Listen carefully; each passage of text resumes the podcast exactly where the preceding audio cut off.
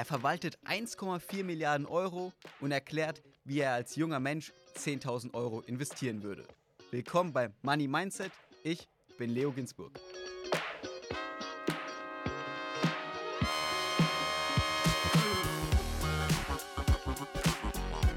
Disclaimer. Die Inhalte dieses Podcasts beinhalten keine Kaufempfehlung der Redaktion.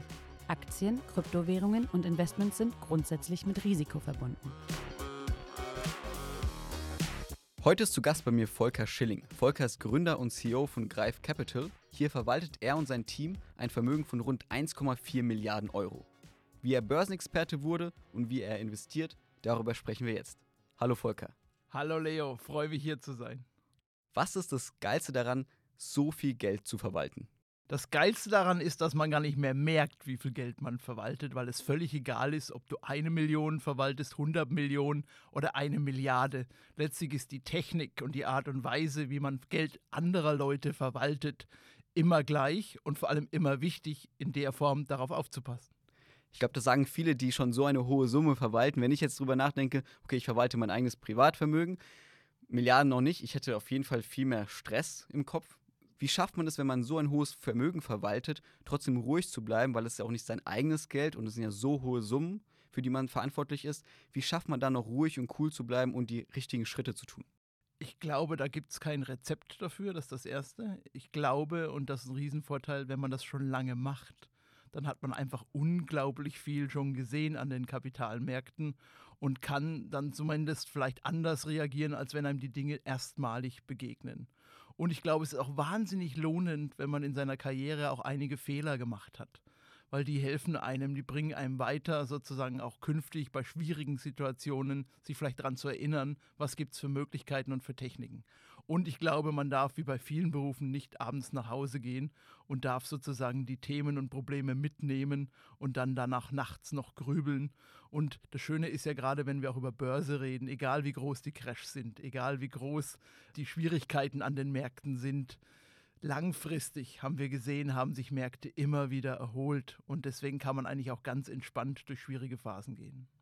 Du hast es gerade selbst angesprochen, Stichwort Fehler, aus denen man lernt.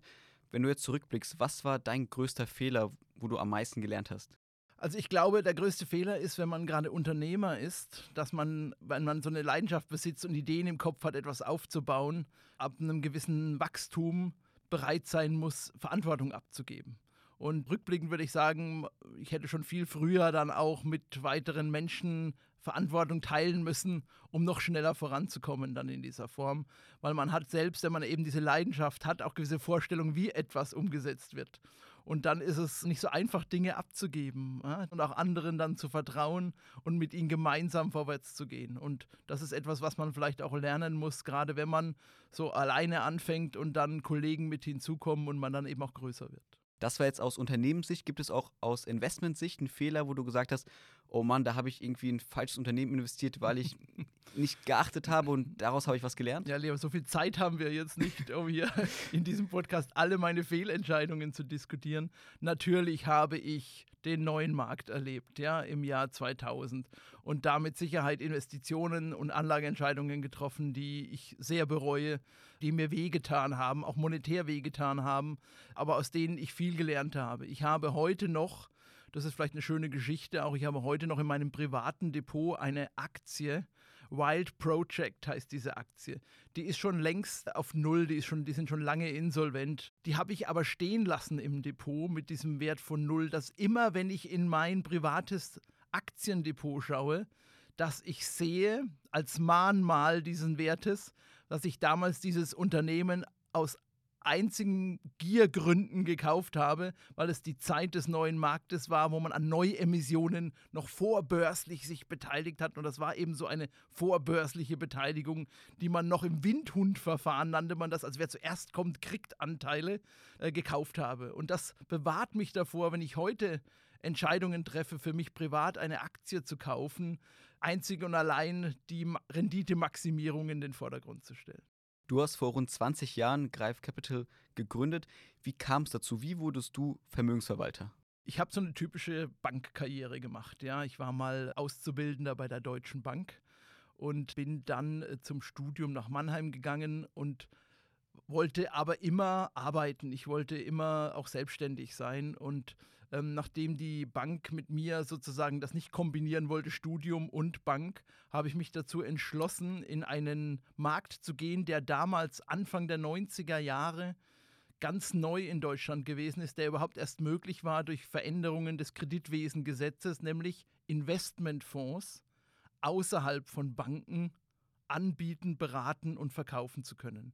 Ich habe Anfang der 90er einen der ersten Investment Fonds-Shops gegründet, also in einer Fußgängerzone in Mannheim war das, dessen einziges Merkmal gewesen ist, bei uns kannst du eben nicht nur die Fonds der Sparkasse kaufen, die DK-Fonds oder die Union-Fonds, sondern bei uns kriegst du alle Fonds, die in Deutschland zugelassen sind. Waren immerhin über 400 damals, ja, mittlerweile sind wir bei über 10.000 und das war sozusagen die Idee Fonds außerhalb von Banken zu verkaufen. Und so habe ich begonnen, überhaupt nach meiner Bankausbildung schon während des Studiums äh, Menschen zu beraten, zu betreuen, die Interesse daran haben, was sind denn gute Fonds und in welche Fonds sollte man denn investieren und wo sollte man vielleicht auch die Finger davon lassen.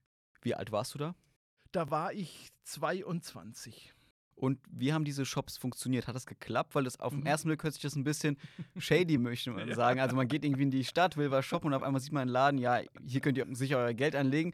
Weiß nicht, ob man da immer das Gefühl hat, okay, das läuft. Wie lief es bei euch? Also erstmal will ich sagen, man muss sich das vorstellen für die, die Generation, die uns jetzt auch gerade zuhört. Das war so ein bisschen Start-up, ja. Das war so, so Gründung, wir haben einen Fondshop gemacht, wir machen was Cooles, was noch kein anderer gemacht hat. Und dann haben wir auch Geld in die Hand genommen und haben Werbung gemacht, wir haben Kinowerbung gemacht damals. Und nach einem Jahr haben wir das ganze Geld ausgegeben und du hast vollkommen recht, die paar Menschen, die sich getraut haben, in einer Fußgängerzone in einen Shop zu kommen, um da ihr Geld anzulegen, die konntest du an zwei Händen abzählen. Und das war ein Punkt, wo man eigentlich dann zu dem Schluss kam, das müssen wir wahrscheinlich wieder einstellen. Und da, und das ist jetzt das Spannende, und ich glaube, das wird oft viel zu wenig erzählt, auch in solchen Podcasts, man muss auch manchmal in seinem Unternehmerleben Glück haben um tatsächlich erfolgreich zu sein. Und das war einer dieser Momente, wo wir Glück hatten, nämlich im November 1995, oh Gott, schon so lange her, ähm, hat Stiftung Warentest Finanztest damals Fondsshops getestet. Und dann waren wir dort Testsieger. Wir haben die beste Beratung gemacht, die besten Anlageempfehlungen, die besten Ausarbeitungen, die besten Unterlagen und so weiter. Und das Verrückte, danach war der Laden voll. Und dann kamen diese glorreichen 90er Jahre, wo die Deutschen ja erstmalig die Aktienanlage, die Voranlage für sich entdeckt haben. Und dann kann man sich das gar nicht mehr vorstellen. Dann saß ich am Schreibtisch und habe Beratungen gemacht. Und dahinter saßen schon auf einer Bank die Nächsten, die gewartet haben und das war dann der Beginn eines Fondsshops, den es bis heute tatsächlich gibt. Ich habe den aber zehn Jahre später, 2004, habe ich meine Anteile an meinen Partner verkauft und bin aus diesem Unternehmen rauszugehen, um eben 2005 dann die Greif AG zu gründen. Lass uns darüber sprechen, wie du vielleicht persönlich dein Geld investierst. Mhm. Was ist so deine persönliche Investmentstrategie? Also, Aktien, Aktien, Aktien. ich glaube, äh, wer sich mit Börse lange Zeit beschäftigt, der weiß, dass Aktienmärkte tendenziell im Schnitt höhere Erträge abwerfen als Geldmärkte. Deswegen macht es Sinn, langfristig und mit einem großen Anteil in Aktien zu investieren. Wer das macht, weiß aber auch, dass genau diese Märkte manchmal ganz schön hässlich sein können. Es kann Phasen geben, wo Märkte lange Zeit unter Wasser sind und das muss man aushalten können. Im Deutschen gibt es dafür schöne Wörter. Ertrag kommt von Ertragen. Also muss ich investiert bleiben.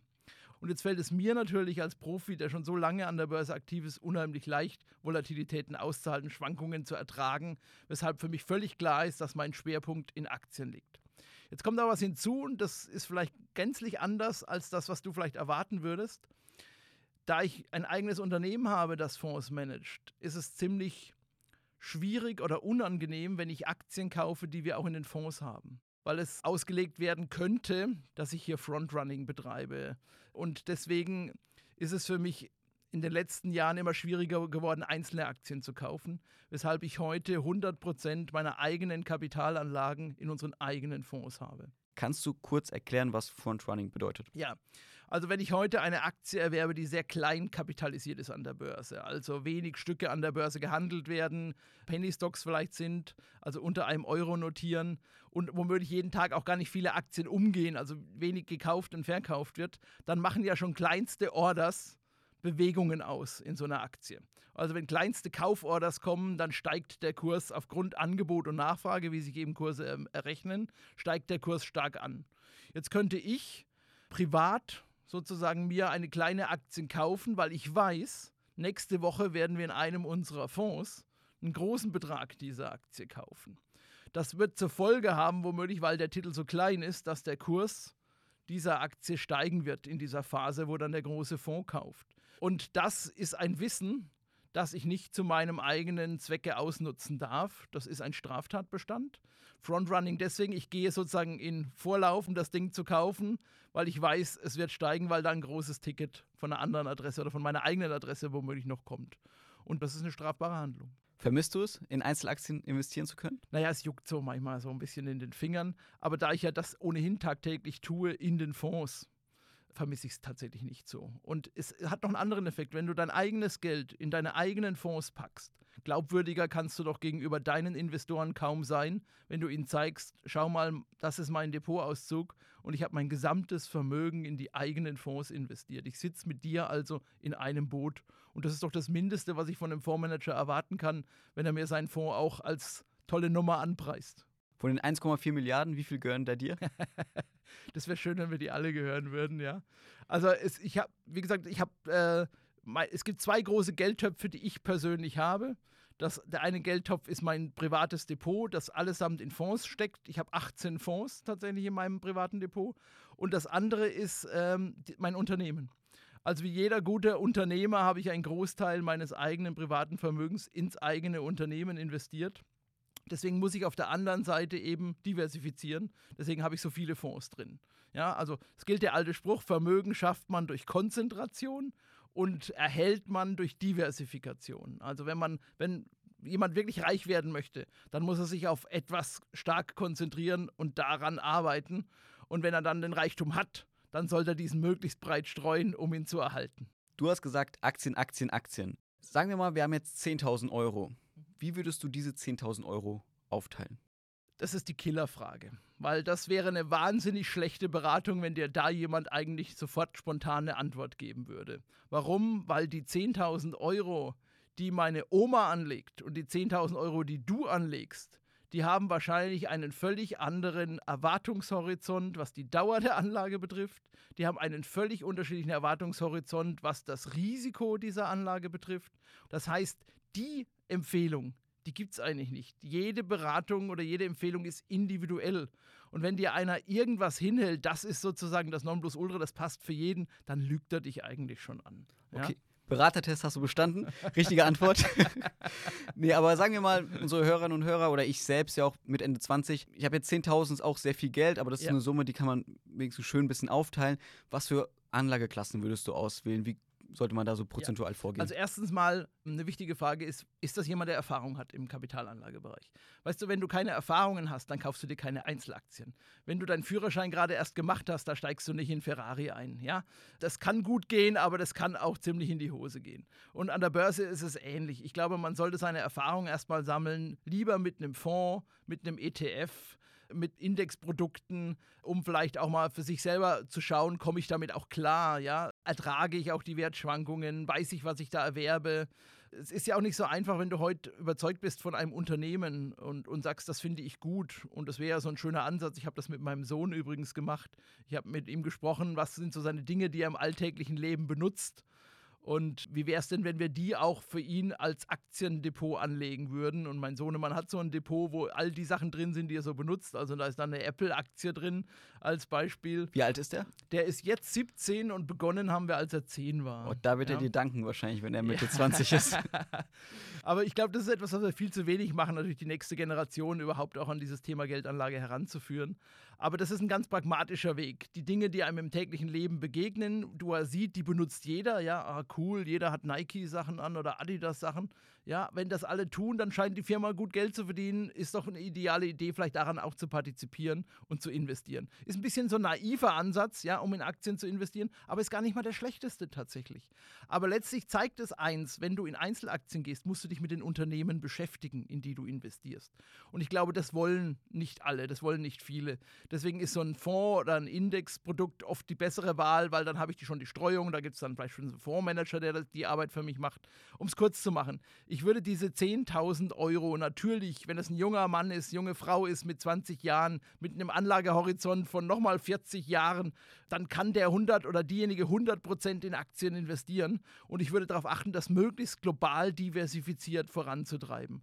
Das heißt, da muss USA rein, da muss Europa rein, da muss Asien auch rein. Ich würde auch einen Schwellenländeranteil drin haben, also auch wirklich so Länder der nächsten Generation, sowas wie Vietnam, Mexiko, Indonesien, Malaysia, was auch immer. Das kann man mit Emerging Markets, ETFs oder, oder aktiven Fonds machen.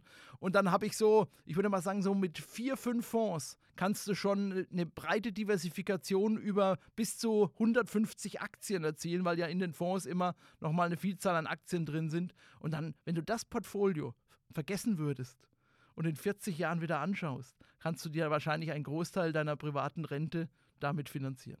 Und welche Aktien findest du aktuell spannend? Der spannendste Sektor ist für mich tatsächlich momentan alles, was mit Rohstoffinvestments zu tun hat, und zwar Rohstoffminenaktien. Das ist ein Sektor, der ist unglaublich ungeliebt. Und ich mag Sektoren, die ungeliebt sind, weil die sind meistens richtig günstig. Warum? Das ganze Thema Mining war in den letzten zehn Jahren nicht sehr beliebt. Das ist ein dreckiges Geschäft. Das ist etwas, was in dem ganzen Thema der ESG und Nachhaltigkeit, die wir sehr stark momentan auch in der Geldanlage diskutieren, eher das Schmuddelkind gewesen sind. Investoren haben sich in großer Zahl in den letzten zehn Jahren sogar getrennt von diesen Unternehmen. Das heißt, diese Aktien sind teilweise spottbillig oder zumindest günstig. Und gleichzeitig, dadurch, dass die Rohstoffpreise gestiegen sind, verdienen diese Unternehmen so viel wie noch nie. Das heißt, die kann ich billig kaufen. Die haben einen enormen Cashflow momentan. Da ist sogar etwas passiert, was es noch nie gab bei Minenaktien. Die zahlen plötzlich Dividende. Und zwar mehr als mancher Versorger. Das gab es noch nie in der Geschichte dieser Aktien. Und sind daher auch aus der Idee regelmäßiger Ausschüttungen auch ganz schön spannend. Und jetzt kann man ja sagen, so wenn Aktien billig sind, dann können die jahrzehntelang billig bleiben. Es muss auch immer so eine Art Katalysator geben oder eine Idee, warum die trotzdem im Kurs auch dann steigen. Und die sind bei dieser Branche auch sehr stark gegeben, nämlich die Tatsache, dass für den nachhaltigen Umbau unserer Gesellschaft einen enormen Rohstoffbedarf haben. Das wird immer vergessen. Also, wenn wir auch nur annähernd die UN-Ziele erreichen wollen, unsere Gesellschaft nachhaltig umzubauen, zu elektrifizieren, haben wir einen gewaltigen Rohstoffhunger. Wir brauchen allein in den nächsten 30 Jahren so viel Kupfer dafür, wie wir in der vergangenen Menschheitsgeschichte bereits aus dem Boden geholt haben. Nochmal zusätzlich. Das heißt, es gibt einen enormen Trigger. Das geht nämlich nicht so schnell, dass du heute mal Kupfer findest, erschließt und dann eine Mine betreibst. Da vergehen sieben bis zehn Jahre, bis du da das Kupfer aus dem Boden holst. Das heißt, es wird nur über die Preise gehen. Und das ist dieser Katalysator, den ich angesprochen habe. Diese Unternehmen verdienen jetzt schon viel Geld, sind billig bewertet und könnten in Zukunft noch viel, viel mehr Geld verdienen. Das ist für mich ein Sektor, den ich persönlich und wir reden ja hier darüber, dass wir keine Anlageempfehlungen machen, ich persönlich übergewichten würde. Ich weiß, dass die Community da draußen, die uns zuhört, die warten alle darauf, soll ich jetzt schon wieder in die Techs einsteigen? Haben die jetzt schon so korrigiert, dass ich endlich wieder in diese Performance-Bringer investieren kann? Ich glaube, das nächste Jahrzehnt werden die Techs allenfalls Durchschnittsergebnisse bringen. Aber die Branche, die am ungeliebtesten war in den letzten zehn Jahren, die wird in den kommenden zehn Jahren ganz spannend sein. Und ich glaube, das ist genau diese Rohstoffbranche. Bei den Techs ist es ja gerade eh sehr schwierig. Man hat ja die Meldung gelesen, gehört, 40.000 Menschen wollen ja Google, Microsoft und Amazon jetzt entlassen dieses ja. Jahr. Und wenn man jetzt die letzten zehn Jahre sich anschaut, zweistellige Wachstumsraten, das ist ja eigentlich fast schon unmöglich, dass die jetzt weiter so krass wachsen wie in den letzten zehn Jahren. Würdest du auch sozusagen sagen, die Ära, die große Ära der Tech-Konzerne ist jetzt erstmal vorbei? Die werden nicht verschwinden, vor allem nicht die Big Techs, weil wir sie in unserem täglichen Leben integriert haben. Aber sie werden werden, wie das auch bei den heutigen Blue Chips der Fall ist. Ja? Eine Microsoft oder eine Meta, die werden zwar nicht mehr weggehen, aber sie werden aus meiner Sicht auch nicht mehr the next big thing an den Tag liefern. Das werden wieder andere Unternehmen sein im Übrigen, wo du dir dann in zehn Jahren in einem Podcast anhören darfst, hätte man vor zehn Jahren da investiert. Klassiker. Ja, der Klassiker. Deswegen glaube ich, dass diese Unternehmen äh, nach wie vor ihre Berechtigung haben, dass sie auch im Kurs weiter steigen werden, aber nicht mehr diese Erwartungen, die man in den letzten zehn Jahren hatten oder diese Renditen der letzten zehn Jahre. Da würde ich mich tatsächlich auf andere Branchen konzentrieren. Das heißt, du würdest jetzt auf Rohstoffunternehmen setzen und du glaubst, die können in den nächsten zehn Jahren diese krassen Wachstumsraten der Techs nachmachen. Ich glaube, die haben zumindest das Potenzial dafür. Ob sie das dann tun werden, ist nochmal etwas anderes. Man darf auch nicht vergessen, auch Rohstoffwerte sind sehr volatil und hängen natürlich auch von verschiedenen Rahmenbedingungen ab. Politische Risiken, ja, wir müssen uns, da müssten wir tiefer einsteigen. Es gibt viele Unternehmen, wo holen die denn ihre Rohstoffe aus dem Boden? Wie holen sie diese Rohstoffe aus dem Boden? Wie kann man das auch besser machen? Ich habe selbst im Hause einen ähm, Sustainable Resources Fund, also einen Rohstofffonds, der sich ganz speziell darauf äh, fokussiert, in nachhaltige Minenprojekte zu investieren. Und das finde ich viel, viel spannender, weil wenn wir über das Thema Nachhaltigkeit reden, haben wir ja eine Riesenwelle auch in der Fondsindustrie und alle investieren in die saubersten, weil dann kriegen sie gute Noten. Aber sind wir doch mal ganz ehrlich, wenn du nur in die saubersten investierst, da veränderst du nichts. Da veränderst du gar nichts. Du musst eigentlich in die dreckigsten investieren. Genau dasselbe hatte ich mit ein paar ESG-Experten für einen Artikel auf Business Insider. Und da ging es auch genau darum, also die alle drei meinten, wenn man wirklich investieren im Sinne des Klimas machen will, dann sollte man schon in braune Unternehmen investieren, die grün werden wollen, weil es bringt nichts, in grüne zu investieren, weil die ja schon grün sind. Genau so ist es, genau so ist es. Aber das ist schwierig, weil wenn ich das mache als Fondsmanager, dann kriege ich schlechte Ratings, dann kriege ich schlechte ESG-Ratings. Und dann muss ich echt Rückgrat haben. Da muss ich meinen Anlegern sagen können, hört zu, wir machen das, weil wir wirklich was bewegen wollen. Wir können mit unserem Geld diese Unternehmen dazu bewegen, in eine andere Richtung zu marschieren. Und das halte ich für viel sinnvoller, als wenn wir die Unternehmen kaufen, die schon sauber sind, weil da passiert nämlich gar nichts mehr.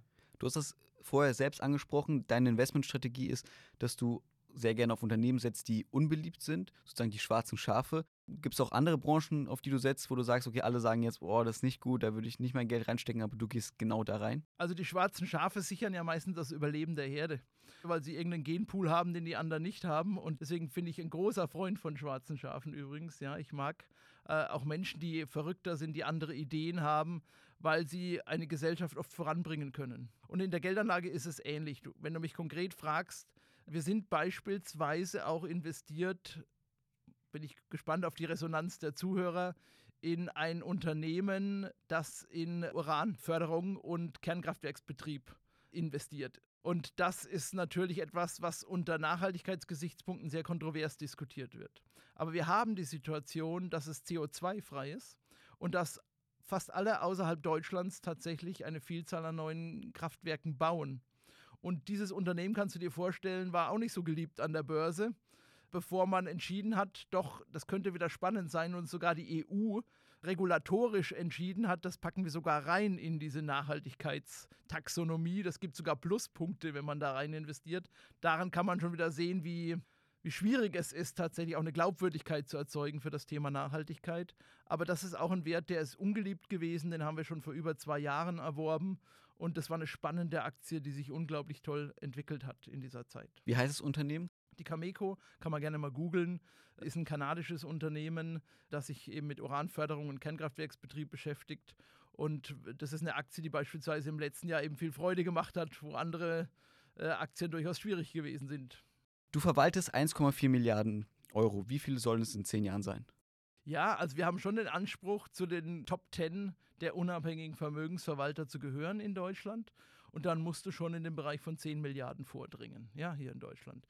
Es, interessanterweise ist es im angelsächsischen Raum ganz anders. Da ist es gang und gäbe, dass kleine Boutiquen auch große Summen verwalten. Ich bin manchmal selbst überrascht. Ich bekomme dann Anfragen aus den USA von einer Firma, von der ich noch nie etwas gehört habe die ihre Fonds hier in Europa anbieten wollen. Und wenn ich dann hier mir die Firma anschaue, dann verwalten die schon 30, 40 Milliarden. Sowas gibt es in Europa ganz, ganz selten. Und deswegen muss das Ziel sein, und ich glaube, da ist auch ein enormer Markt dafür da, dass man diese, diese unabhängigen Boutiquen als Spezialisten sehen kann, die vielleicht nicht so ein wildes Potpourri anbieten von allen möglichen Fonds, sondern vielleicht spezialisiert in verschiedenen Bereichen sind und dann auch große Gelder verwalten können. Um es kurz zu machen, die 10 Milliarden ist das Ziel. Meine letzte Frage, weil das interessiert mich sehr, ist, als Vermögensverwalter, du sammelst das Geld ja von Kunden ein. 1,4 Milliarden, okay, wenn man mit amerikanischen Boutiquen vergleicht, klingt erstmal wenig, aber auf deutschem Gebiet sehr viel Geld. Ich meine 1,4 Milliarden. Wie schafft man es, Menschen zu überzeugen, dass sie einem das Geld anvertrauen? Ich glaube, einmal muss man zeigen, dass man in der Vergangenheit schon eine gute Arbeit gemacht hat. Du hast den Zukunftsfonds angesprochen. Der ist gerade fünf Jahre alt geworden. Der hat von allen Ratingagenturen die besten Noten erhalten. Das heißt, du hast einen Leistungsnachweis. Du hast gezeigt, dass das, was du versprochen hast am Anfang, das hast du auch geliefert. Und wenn du das erfüllst, dann hast du einen Nachweis für denjenigen, der Fonds auswählen muss, dass es ihm leichter fällt, jemandem Geld zu geben, der schon gezeigt hat, dass er das kann als wenn du natürlich ganz frisch anfängst. Das heißt, die Größe, die man dann schon hat, so wie ich jetzt, ist ein Vorteil natürlich wiederum, um neue Investoren zu gewinnen. Am Anfang ist es Klinkenputzen, wie bei jedem Start-up. Du fährst hin, du versuchst Termine zu kriegen, der nimmt dich zehnmal nicht an, du musst hartnäckig sein, du musst mit dem an den Tisch kommen, du musst ihn von deiner Idee überzeugen, du musst eine Leidenschaft haben für das, was du tust, du musst ihn bitten, vielleicht manchmal sogar betteln am Anfang, zu sagen, Mensch, probier's doch wenigstens mal mit mir. Und so fängt man an und arbeitet sich durch gute Leistungen sukzessive nach vorne. Deswegen habe ich ja gute Hoffnung, weil du mich gefragt hast, jetzt auf diese 10 Milliarden, auf die erste zu kommen. Die, das ist ziemlich harte Arbeit. Ich hoffe, die nächsten zehn Jahre werden ein bisschen einfacher werden. Dann, Volker, vielen Dank, dass du hier bei uns in Berlin warst. Danke fürs Gespräch. Ich danke dir. Das war unsere Folge mit Volker Schilling. Doch diese Episode ist nicht vorbei. Es gibt noch was zu gewinnen. Am 2. März findet in Berlin der erste Money Mindset Talk statt. Das ist ein Live-Event, wo sich die Größen der Finanzszene treffen. Da werden auch viele Gäste da sein, die ihr hier schon im Podcast gehört habt. Unter anderem Thomas Kehl von Finanzfluss. Alles, was ihr dafür tun müsst, folgt dem Money Mindset Account auf Instagram, macht eine Story mit eurer Lieblingsfolge, verlinkt uns und sagt, warum ihr dabei sein wollt. Unter allen Teilnehmenden vergeben wir fünf Tickets für das Event. Bewerbt euch fleißig. Ich freue mich auf euch. Ich bin Leo Ginsburg. Bis zum nächsten Mal.